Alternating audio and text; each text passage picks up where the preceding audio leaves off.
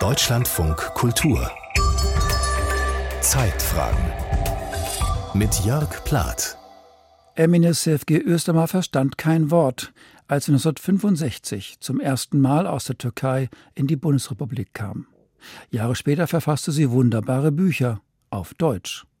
Für sie wird Emine Sevgi Östermar an diesem Sonntag mit dem Georg-Büchner-Preis ausgezeichnet. Sieglinde Geisel hat die Schriftstellerin und Schauspielerin auf der Insel im Mittelmeer besucht, die in ihrem letzten Roman Ein von Schatten umgrenzter Raum eine Rolle spielt.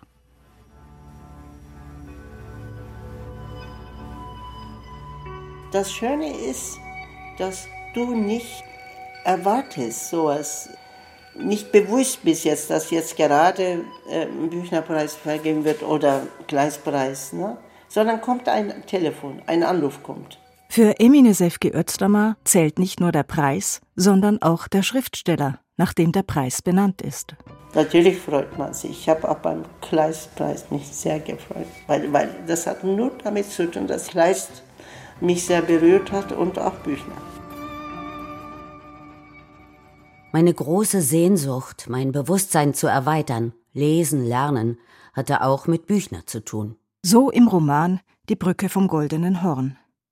Özdamars Lehrer an der Schauspielschule in Istanbul hatte ihr schon 1968 empfohlen, Büchners Stücke zu lesen.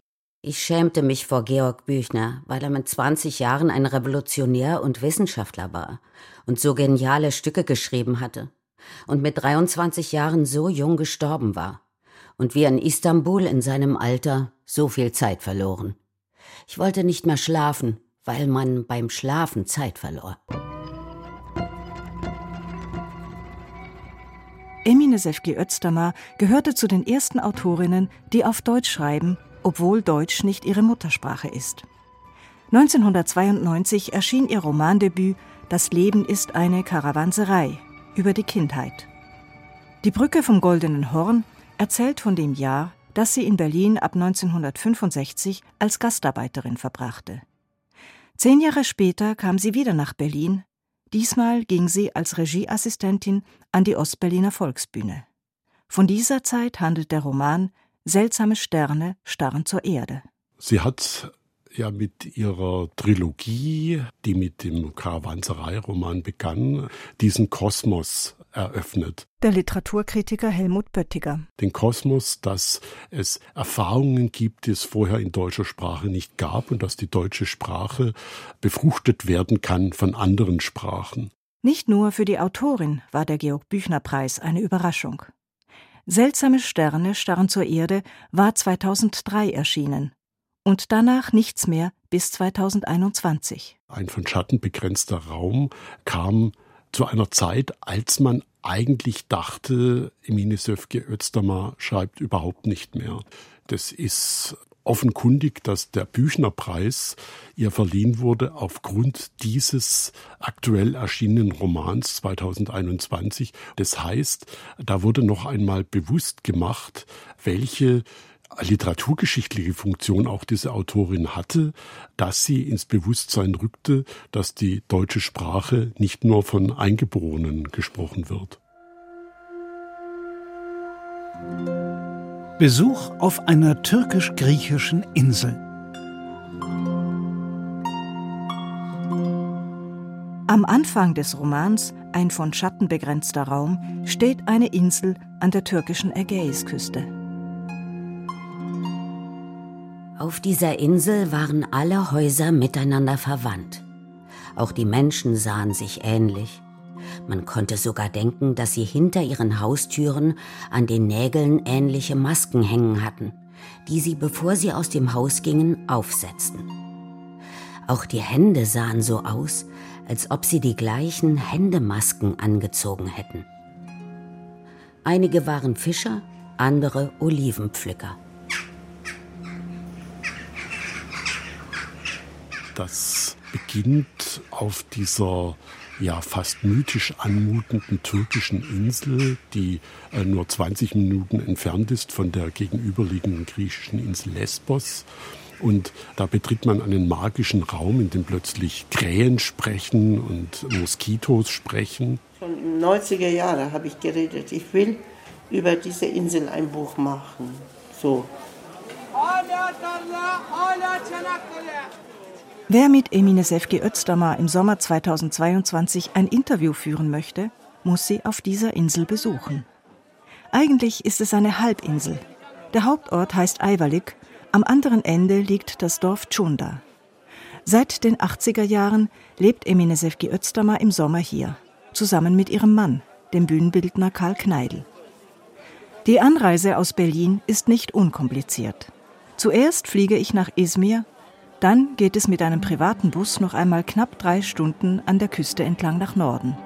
Diesen Ort liebte ich sehr. Das war für mich ein Zauberort, weil der, hier hatten ja früher Griechen gelebt. Ayvalik liegt zwischen Troja und Bergama, dem antiken Pergamo. Darauf weist Emine Sefke Özdamar mich gleich beim ersten Telefonat hin. Das Zentrum des antiken Griechenlands liegt auf der türkischen Seite der Ägäis. Izmir hieß mal Smyrna. Die Zwangsumsiedlung der türkischen Griechen und griechischen Türken ist eine der politischen Katastrophen, von denen ihr jüngster Roman handelt. Als in den 1920er Jahren die moderne Türkei entstand, mussten über anderthalb Millionen Menschen ihre Heimat verlassen. Auch das Haus, in dem Emine Sefki Özdamar den Sommer verbringt, wurde von Griechen gebaut. Es ist rosa mit zartgrünen Fensterläden und Türen.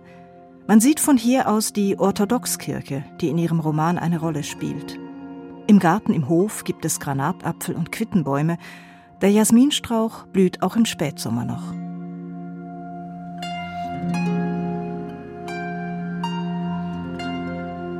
Die Häuser von Chunda stehen eng beieinander. Es gibt Wandmalereien. Hier ein Porträt von Salvador Dali, dort eins von Frida Kahlo.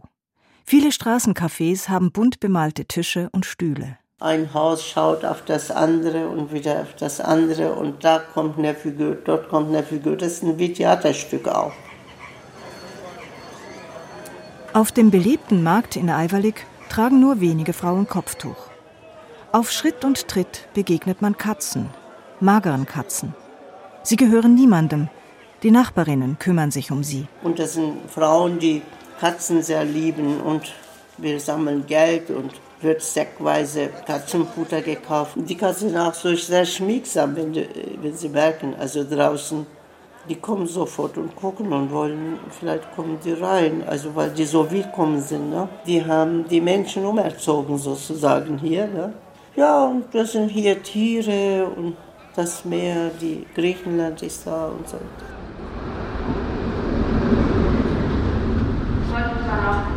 Als Gastarbeiterin in Berlin.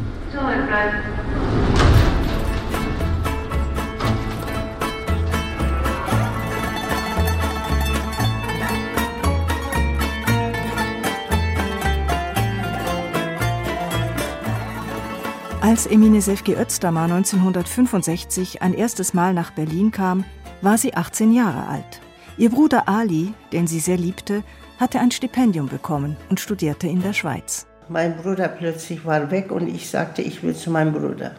Ich will zu meinem Bruder, aber es war nicht möglich, natürlich jetzt in die Schweiz fahren, ohne einen Grund. Aber in dem Moment ging Deutschland Tür auf.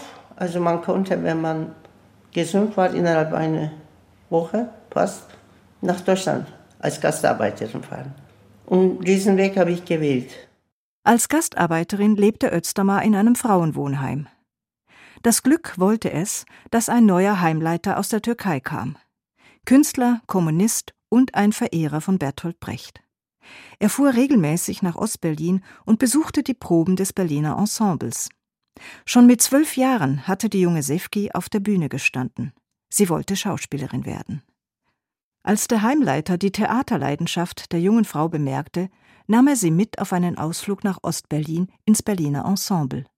Sie sollte Brechts Theater kennenlernen. Ich habe schon damals Helena Weigel auf der Bühne gesehen und äh, Art Roy gesehen. Das war für mich noch immer eine von den schönsten Inszenierungen. Peter Balic, Manfred Wegwert. Und wusste ich damals nicht, dass ich eines Tages all diese Menschen, die ich auf der Bühne sah, äh, kennenlernen würde. Also nach zehn Jahren. Davon wusste ich nicht. Emine Sefke Özdamar war, wie sie selbst sagt, eine schlechte Arbeiterin in der Radiolampenfabrik. Danach war sie Zimmermädchen in einem Hotel und beteiligte sich an den Studentenunruhen. Nach einem Jahr ging sie zurück nach Istanbul. Sie besuchte die Schauspielschule, schaute sich Filme von Godard und Fellini an, bekam im Theater ihre ersten großen Rollen. Doch der Militärputsch von 1971 machte all dem ein Ende. Alles ging kaputt. Karriere, Theater wurde geschlossen und einige Leute mussten ins Gefängnis, manche wurden aufgehängt, alles wurde verboten. Die Bücher zum Beispiel, die man gerne gelesen hat. Und dann natürlich, du hast ja in, innerhalb diesen Jahren, du hattest dich ja sehr entwickelt. Durch Diskussionen, durch Denken, durch Lesen, durch Sprechen und so. Und dann plötzlich all diese Wörter, die für deine Entwicklung ne, dir sehr geholfen haben, die wurden plötzlich von den Machthabern Feind erklärt. Also, weil die Macht kommt und erst, als erstes macht dir deine Sprache kaputt. Ihre Zeit am Theater. Du willst nicht mehr auf dieser Bühne spielen, so ungefähr. Aber von diesem Ort wegzugehen, weil das ist ja wie eine dunkle Brunnen, in die man dich reingeschmissen hat. Du kannst nur rausklettern aus diesem tiefen Brunnen mit einem Traum. Der Traum war, ich werde rausgehen und mit Brechtschülern arbeiten. Ich werde meine krank gewordenen türkischen Wörter zu einem sprachmächtigen Autor bringen. 1976 beschloss Emine Sefke Özdamar, die Türkei zu verlassen. Sie wollte nach Ostberlin an die Volksbühne, um bei Benno Besson das Brechtsche Theater zu lernen. Sie wurde willkommen geheißen. Während der Proben zeichnete sie, was auf der Bühne passiert. Ich hatte hunderte von Zeichnungen immer während der Proben. Langhoff sagte mir, so ein Mitarbeiter hatte sich Brecht gewünscht.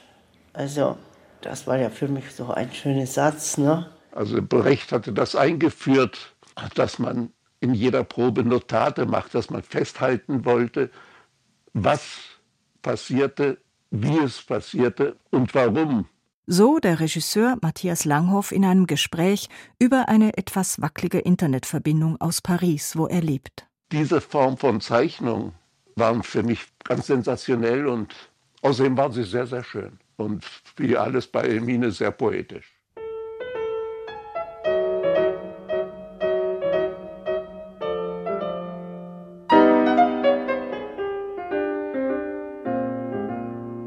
Türkinnen waren in Deutschland normalerweise keine Schauspielerinnen oder Intellektuelle, auch noch nicht in den 70er und 80er Jahren. Im Roman Ein von Schatten begrenzter Raum überlegt die Ich-Erzählerin, ob sie die von der Militärdiktatur regierte Türkei verlassen soll. Der Chor der Krähen, spricht ihr ein Orakel. Wenn du gehst, gehst du als Ophelia von hier fort und kommst dort in Berlin als Putzfrau an. Ich sagte, Krähen, ihr spottet meiner, meine Tränen zu locken. Dieser Gedanke, ich als Putzfrau, ich glaube, eine Schlange beißt mein Herz. Ja, sagten alle Krähen. Schau, die Frauen unserer Landsleute sind in Berlin Putzfrauen.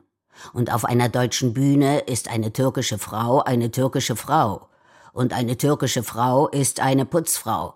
Das ist die tägliche Realität. Und am Theater wird es eine nächtliche Realität. Du kannst in Deutschland am Theater nur als Putzfrau Karriere machen. Mit Benno Besson ging Emine Sefki Özdamar von Ostberlin nach Paris.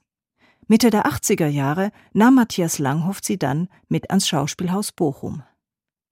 Als Langhoff das Stück Lieber Georg von Thomas Brasch inszenierte, gab es Schwierigkeiten.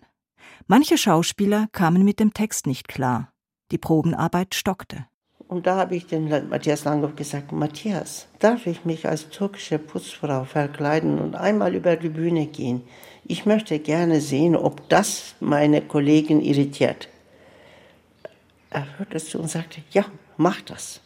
bin hochgegangen, habe mich ganz kitschig als Schwangere mit Kopftuch und rosa Kleider und grüne Wollweste, äh, was weiß ich, Wollstrümpfe, so ganz als kitschige türkische Bäuerin verkleidet und mit einem Eimer während der Probe einfach von hinten reingekommen und angefangen zu putzen, die Bühne. Und das hat meinen Kollegen sehr gefallen. Alle wollten mich anfassen, mit mir scherzen und so. Und dann sagt der Langhoff, keiner fasst die Putzfrau an, keiner darf mit ihr reden. Das wurde meine Rolle. Ich musste immer auf der Bühne von Anfang bis ans Ende bleiben und putzen, diese deutsche Bühne. Und es spielte für mich so eine große Rolle, dass es eben eine türkische Putzfrau gibt und dass die nichts anderes macht als putzen und einfach ihre Anwesenheit, ihre Form, sich zu verhalten, erzählte sie. Und erzählte sie, was vielleicht das die wichtigste Realität in dieser Geschichte war. Die Realität in Wirklichkeit von einer Gesellschaft, die normalerweise nicht im Bochumer Theater ist. Aber ohne die das Bochumer Theater nicht existieren würde. Schriftstellerin werden.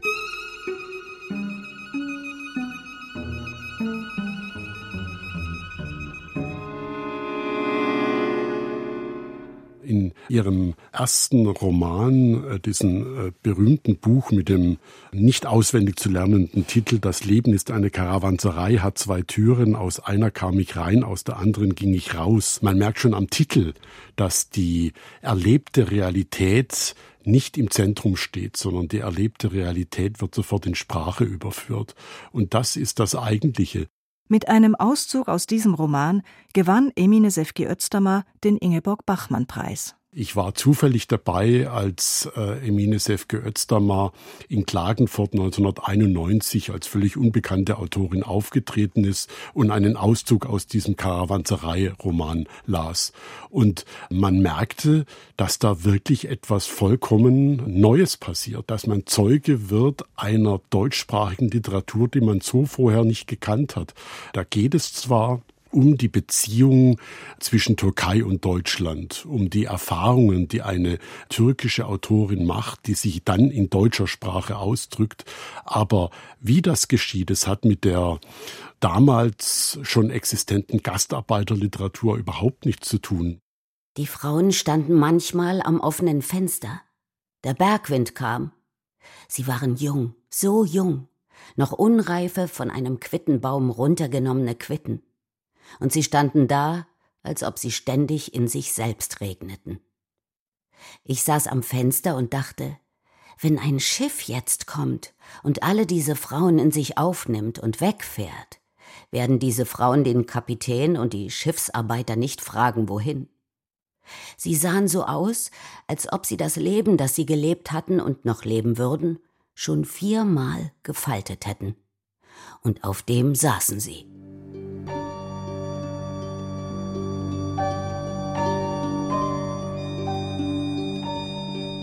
Auf Deutsch schreiben. Für Emine Sefki Özdamar war es ganz natürlich, auf Deutsch zu schreiben. Ich habe mir das nicht so ein Problem gemacht. Also ich kann nur in meiner Muttersprache besser schreiben oder intensiv fühlen. Wieso?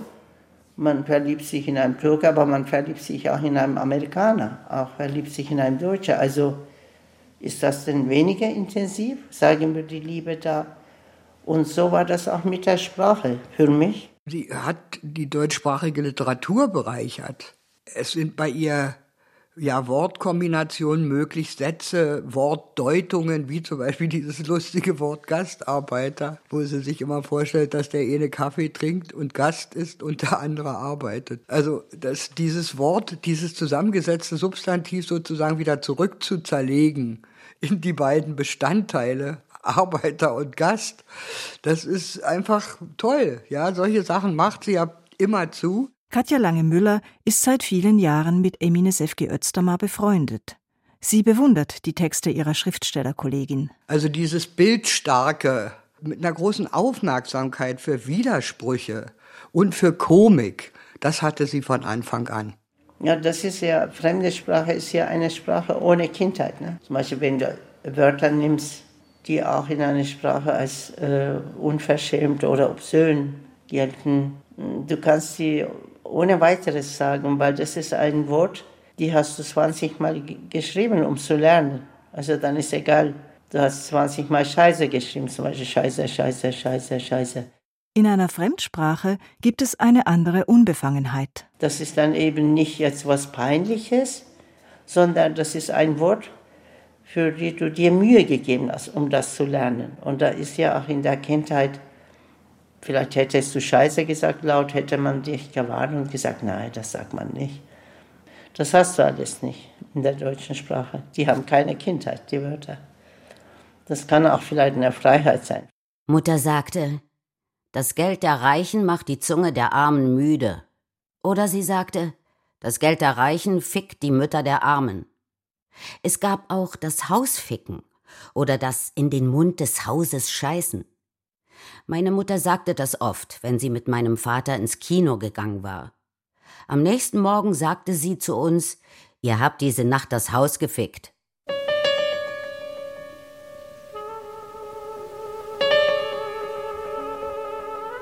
Das erzählende Ich.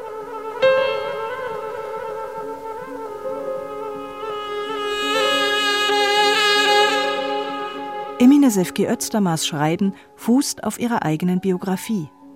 Die Ich-Erzählerin erlebt Dinge, die auch die Autorin erlebt hat. Ja, es wirkt auf den ersten Blick, wie wenn es sich um Emine Sefki Özdamar handeln würde. Aber beim zweiten Blick ist klar, dass es zwar so autobiografische Momente gibt, von denen sie immer wieder ausgeht, aber es überführt das sofort in eine Kunstwelt, in eine ganz eigenliterarische Welt, sodass dieses Ich sich auflöst, man kann sagen, in andere Sphären. Ich kann erstmal sehr leicht Ich sagen, weil ich bin Schauspielerin. Das ist aber nicht nur ein Ich, das ist zwei Ich. Du bist der erste Ich was du auf diesem leeren Papier auf die Reise schickst. Und da ist ein Bühnenbild und du schickst die Person auf die Reise, das ist zweite Ich. Das scheint mir, dass es eine Balanceakt zu sein zwischen zwei Ichs, weil du öffnest ihre Grenzen und sie öffnet deine Grenzen.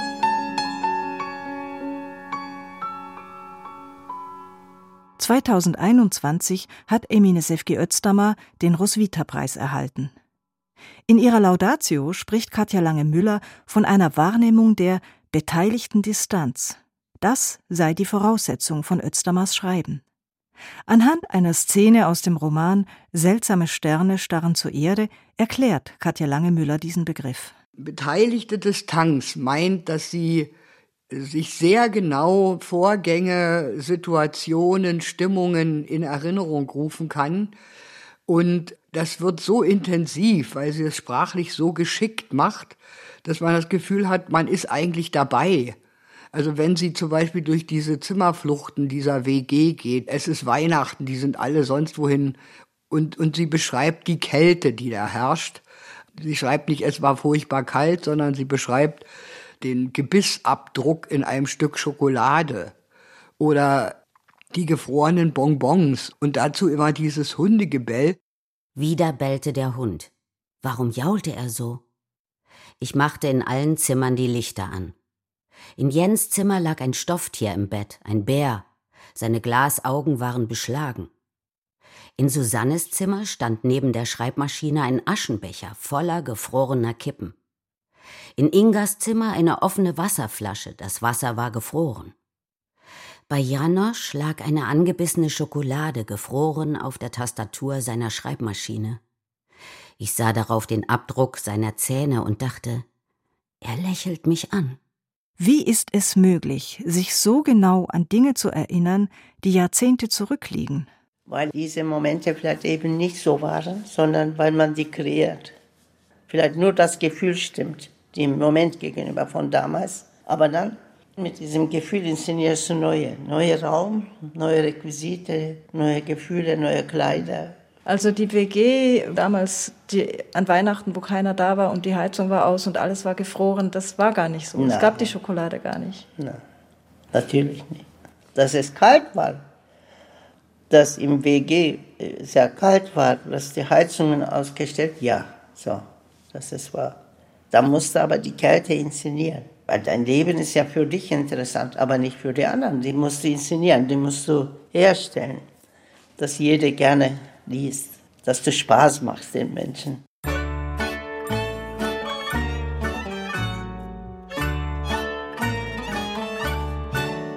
Auch das Haus, in dem wir uns unterhalten, ist nicht das Haus im Roman Ein von Schatten begrenzter Raum.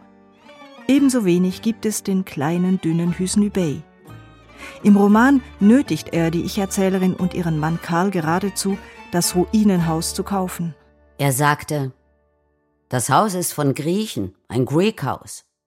Die türkischen Griechen haben, als sie hier lebten, sehr gute Häuser gebaut. Im Winter warm, im Sommer kalt. Er sagte, dass er das Haus reparieren wolle, aber er habe kein Geld und fragte direkt. Wollt ihr kaufen? Kauft doch, Madame. Rettet das Haus. Ihr liebt alte Sachen. Ihr könntet das Haus retten. Gebt diesem Haus Leben, das seinem kommenden Tod seit Jahren zuschaut. Ich brauche Geld, um meinen Sohn zu verheiraten. Bitte, Madame.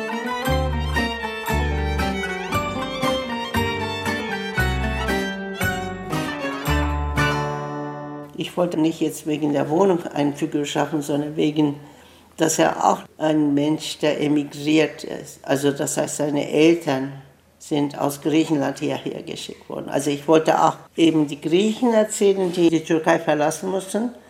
Aber dann gibt es auch griechische Türken, die Griechenland verlassen mussten. Und dass es bei ihm auch ein Kummer ist. Und so. Das wollte ich. Bei Hüsnü Bey habe ich diesen Motiv gesucht, dieses, diese Figur gesucht. Ja. Politisches Schreiben. Die Politik ist in Emine Sefki Özdamars Prosa immer präsent, oft in Gestalt der Toten. Seien es die Erhängten und Erschossenen des Militärputschs, seien es die Vorfahren, die die Griechen und Türken beim Bevölkerungsaustausch in den Gräbern zurücklassen mussten. Das Blut kommt hoch, fließt in den Straßen, in den Städten, aber man sieht es nicht. Was kommt noch in diesem Land hoch, wenn die Getöteten unten in den Schichten sich unaufhörlich bewegen und an die Schuld erinnern? Jetzt hatten sie wieder einen Putsch, weil sie die Getöteten nicht mehr töten können. Töten, foltern, hängen sie die Lebenden weiter auf? Für Emine Sevgi Özdamar lässt sich die politische Erfahrung nicht vom künstlerischen Ausdruck trennen. Das war schon immer so. Ihr Lehrer in der Schauspielschule in Istanbul machte sich seinerzeit sogar Sorgen, die Politik könne sie dem Theater entfremden. Die Politik zog mich nicht vom Theater weg, aber meine Zunge teilte sich. Mit der einen Hälfte sagte ich Solidarität mit den unterdrückten Völkern. Mit der anderen Hälfte meiner Zunge sprach ich Texte von Shakespeare. Eine Wegbereiterin? Du kannst in Europa vielleicht auch berühmt werden. Vielleicht Schauspielerin oder Schriftstellerin, aber du wirst keine Ruhe finden.